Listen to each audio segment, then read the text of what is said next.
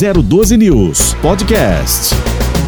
E hoje nós estamos recebendo aqui em nossos estúdios da 012 News a Luciana Diniz. Ela que é chefe de divisão de políticas setoriais lá da Secretaria de Apoio Social da Prefeitura Municipal de São José dos Campos e hoje vai conversar com a gente a respeito da do CRAS, né? Ou seja, dos Centros de Referência de Assistência Social aqui da cidade de São José dos Campos. Inicialmente, já agradeço pela participação. Quero desejar um bom dia para você e muito feliz por você participar conosco, Luziana, e hoje falar um pouquinho aí para os nossos internautas e também telespectadores sobre o CRAS. Bom dia.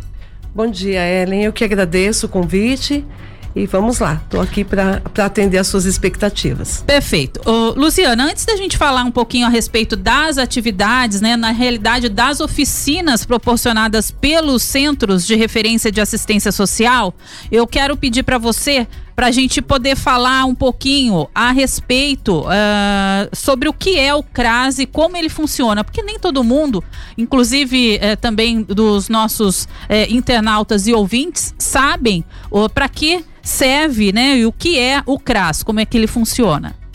Então, o CRAS ele é um centro de referência no município para atender as famílias em situação de vulnerabilidade social. Claro que a gente não atende somente situações de alta vulnerabilidade, mas também atender todas as pessoas que procuram querendo orientação sobre o que acontece no município. Então, o CRAS ele tem como prerrogativa atender famílias vulneráveis. Né? Nós ofertamos vários serviços, dentre eles as oficinas culturais, as oficinas artísticas. Atendemos também as pessoas que nos procuram para receber, para buscar informações com relação a benefícios sejam eles benefícios ofertados pelo município ou ofertados pelo governo. Perfeito. Agora, quantas unidades do CRAS eh, existem aqui em São José dos Campos hoje, Luciana? Então, hoje nós contamos com 11 unidades dos CRAS aqui em São José e estamos iniciando uma parceria com mais um, um, um CRAS eh, vinculado ao CRAS Anhambi, que é na SECRE, nas Chácaras Reunidas. Então, a SECRE, a, a, aliás, lá nas Chácaras Reunidas, né, a região sudeste, acho que de São José dos Campos, é, vai receber uma nova unidade em parceria aí com a SECRE. Isso, em parceria com a SECRE, né, a gente podendo contar com a ajuda, com o apoio deles, ofertando os espaços, nós estaremos também ofertando serviços para o munícipe já nessa região.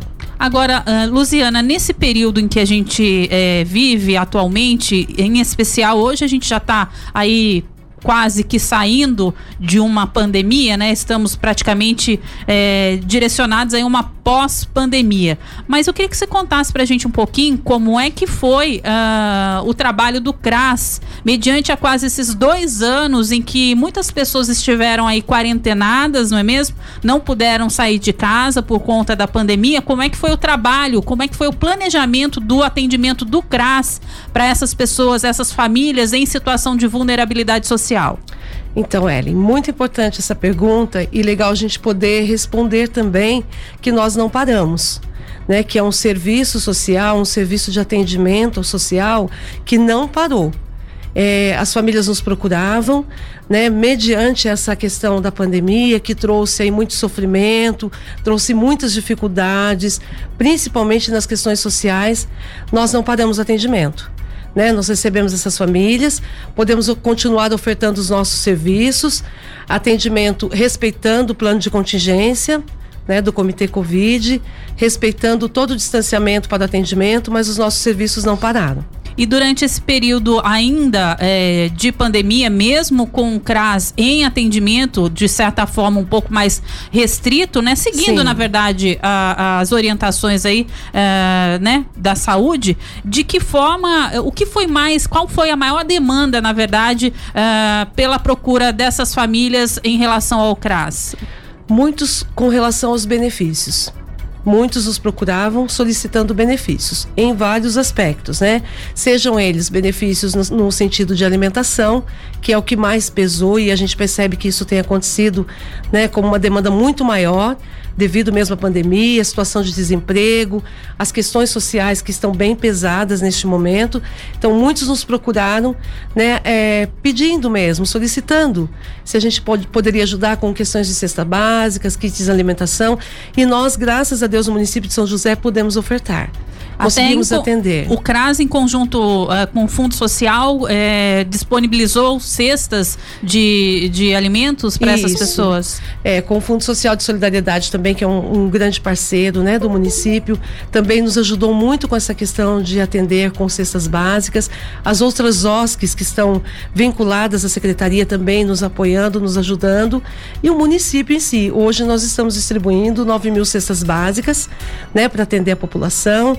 Então a gente sabe que a gente está numa demanda grande agora de trabalho, mas pensando muito no munícipe com essa questão de vulnerabilidade social alta, né, e atendendo a esse munícipe que nos procura.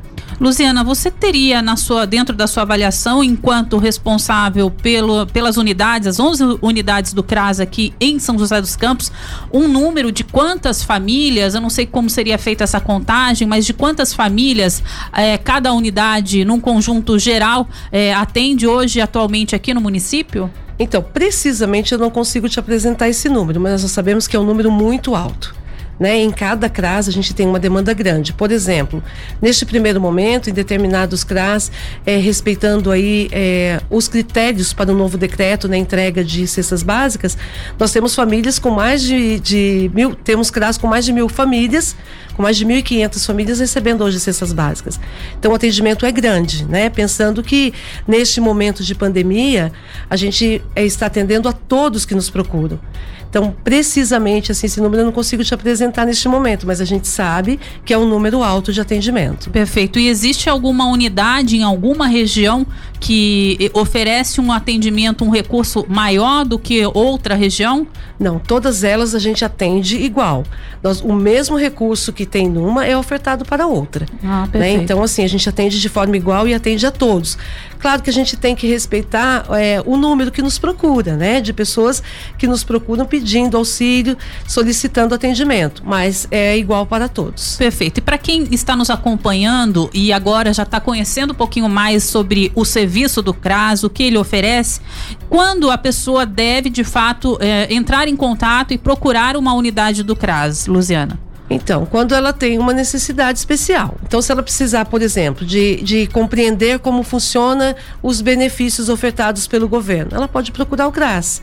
Se ela necessita de um outro tipo de atendimento social, uma situação é, de vulnerabilidade, uma situação de violência, enfim, ela pode procurar o CRAS, que nós estamos lá para direcionar e ofertar os serviços. Até mesmo relacionado a algo voltado à saúde, num primeiro momento, para que depois seja. É diretamente encaminhado à saúde?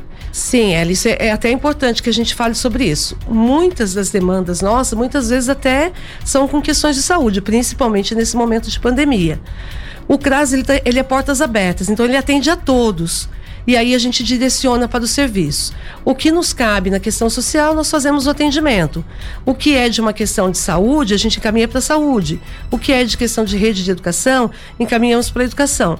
Porém, a gente atende a todos. A gente dá o primeiro atendimento e dá os direcionamentos para a família. Isso é muito importante. Como você bem disse, Luciana, o CRAS é a porta social, né, para aquelas famílias é, em vulnerabilidade social, que faz um primeiro atendimento, mas que depois direciona direciona aos setores de competência, né? Seja ele saúde, educação ou aquele setor que, que, que se faça necessário, né?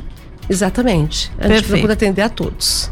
Agora, Luciana, há um tempo atrás, o governo havia cogitado aí a, a hipótese de encerrar o CAD único, por exemplo que é um serviço que eu não sei ainda se, se aqui em São José é, é realizado pelo CRAS. Eu acredito que sim. Uh, os novos beneficiários de programas sociais, como Bolsa Família, por exemplo, são também atendidos através do, do, do CAD Único. Eu queria saber, dentro da sua avaliação, se esse intuito é, do governo é algo que, de fato, na sua visão, isso deve acontecer, é para que, de fato, aconteça uma redução de custos com relação a políticas de proteção social? Então, é, a Secretaria de Apoio Social Cidadão, ela tem dentro de cada CRAS um cadastrador do cadastro único que faz o atendimento das famílias. Hoje a gente trabalha é, em comum acordo com o governo, né, na parceria com o governo, atendendo ao governo e conseguimos atender essas famílias que nos procuram com relação ao cadastro único. Todas as informações que nós temos de cadastro único, ainda a gente continua ofertando serviços para o munícipe. Hoje a gente sabe que por conta da pandemia, alguns benefícios, como por exemplo Bolsa Família, nós não temos famílias sendo inseridas nesse momento. Mas as famílias que estão recebendo Bolsa Família, que já estão inscritas no cadastro único, continuam recebendo os benefícios, continuam sendo atendidas e recebendo os benefícios que são ofertados pelo governo federal as informações que a gente tem, o cadastro único continua funcionando, continua atendendo. Vamos agora iniciar a busca ativa nos, nos, nas regiões para atender essas famílias, porque a gente sabe que por conta da pandemia, o número de atendimento de pessoas que procuram CRAS aumentou. Porém, a gente sabe que também essas famílias que nos procuram solicitando alguns benefícios, elas precisam estar dentro dos critérios para estar inserido no cadastro único. E de que forma você tocou no assunto importante? Eu queria que você pudesse explicar um pouquinho mais como é que funciona esse trabalho de busca ativa do CRAS. Ah, sim. É, normalmente nós nos organizamos né, no CRAS com os nossos técnicos, com os cadastradores e procuramos a região onde vai ser feita a busca ativa. Normalmente é feito numa escola, num espaço público, recebemos as famílias, fazemos o cadastro dessas famílias, né, verificamos a situação de cada uma e procuramos inseri-la nos serviços do CRAS. Isso é muito importante. Para a gente é, fechar aqui a participação hoje da Luziana Diniz, ela que é chefe de divisão de políticas setoriais da Secretaria de Apoio Social da Prefeitura de São José dos Campos, o que é muito gratificante, com muita alegria, imagino eu, que as 11 unidades do CRAS aqui de São José dos Campos, a partir de hoje, vão retomar aí as oficinas, né? Oficinas que anteriormente, né, a pandemia, eram muito frequentadas, inclusive muito aguardadas pela, pelas pessoas que fazem parte, né, do, do CRAS de cada região. Então, é, que atividades, que oficinas a partir de hoje é, começarão a acontecer nessas unidades, Luciana? Então, é, queria só retomar um pouquinho Sim. a fala aqui, Ellen, para fazer uma correção. Hoje, eu disse que a gente estava distribuindo 9 mil cestas básicas, são 10 mil. 10 mil. Tá? Aumentou aí o número, a gente sabe que as famílias nessa situação de vulnerabilidade, neste momento, nos procuram, né? E o município está ofertando, então, 10 mil cestas básicas. Então, só que, corrigindo. que fique registrado, são 10 mil cestas básicas que serão distribuídas aí, ofertadas através do CRAS, o que é muito bom, ainda mais quando a correção é para um número positivo a mais mais, não é? E não para menos. Então, 10 mil. Com relação, então, às oficinas, as oficinas presenciais, Luciana, queria que você comentasse um pouquinho, porque hoje é um dia muito importante para as unidades do CRAS, em especial, como eu falava, para as pessoas que frequentam o CRAS e que a partir de hoje terão a oportunidade de já voltarem, retomarem aí as, as oficinas que são ofertadas pelo CRAS, não é mesmo? Isso, então, é muito importante falar sobre isso, porque as oficinas, como você bem disse, é bem procurada pelos CRAS. Então a gente está retomando hoje com as oficinas de culinária. E são cinco CRAS que nesse primeiro momento vão estar né, é, ofertando essas oficinas. Eu queria deixar bem claro que nós estamos respeitando aí a orientação do Comitê Covid, ah, né, respeitando o plano de contingência, com um número bastante reduzido para esse primeiro momento, porque como vocês bem sabem, nos CRAS, quando tem essas, essas oficinas acontecendo, a população procura mesmo, e é um número bem grande. Mas nesse momento, por conta da pandemia, nós temos essa limitação de número de atendimentos. Mas elas estão iniciando hoje.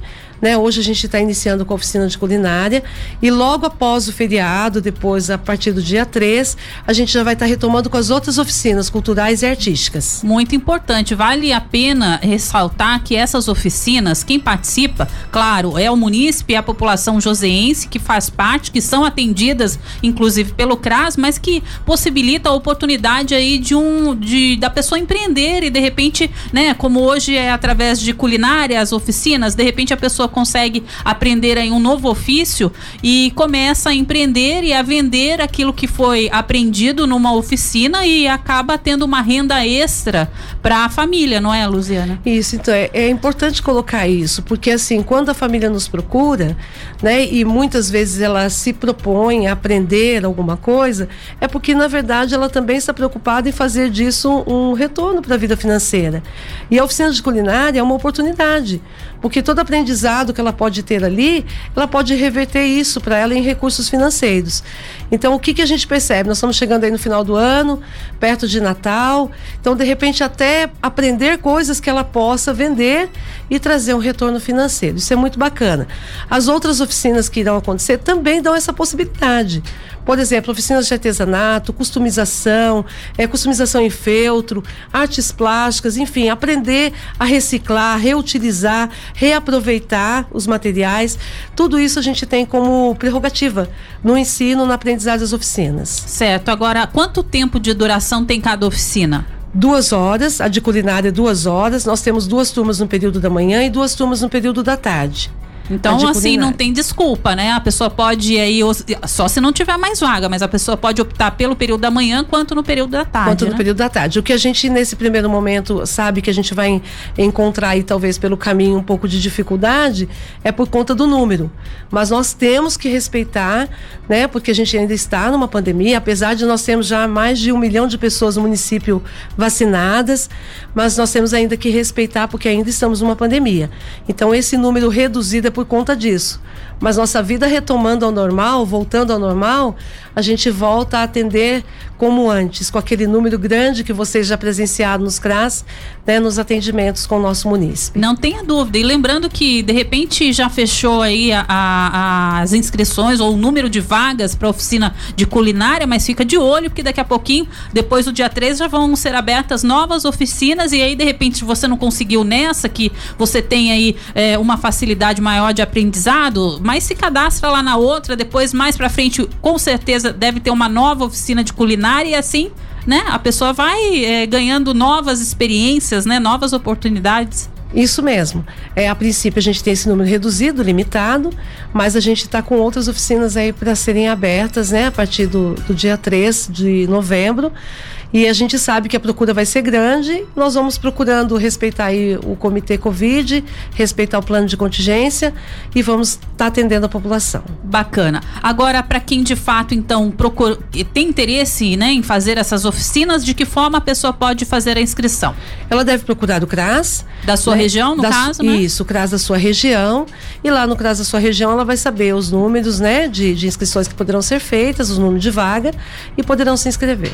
Tem algum problema se for mais de uma pessoa de uma mesma família querer fazer inscrição ou não? Não, não tem esse problema. É, a questão é a gente poder ofertar a todos. Se tiver um número de vaga, a pessoa pode fazer inscrição que, que consegue fazer. Isso. Bacana. Então hoje a gente conversou com a Luciana Diniz, ela que é chefe de divisão de políticas setoriais da Secretaria de Apoio Social da Prefeitura Municipal de São José dos Campos. Hoje falando um pouquinho mais a respeito do CRAS, os Centros de Referência de Assistência Social aqui do nosso município. Para você que não conhecia, então agora já conhece um pouco mais. E claro, a gente deixa o convite em aberto para que novas uh, oportunidades tragam de volta aqui a Luziana para a gente conversar né, sobre os serviços aí do CRAS no município, viu, Luziana? Eu agradeço o convite, viu, Ellen? Muito obrigada por ter nos chamado, né? Ter dado essa oportunidade da gente poder falar um pouquinho dos nossos serviços. Mas vem muito mais coisa por aí. Eu espero poder contribuir logo adiante aí. Nós temos mais coisas ainda para estar tá ofertando e numa outra oportunidade a gente pode estar tá falando de outros serviços. Bacana. A gente agradece então. 012 News Podcast.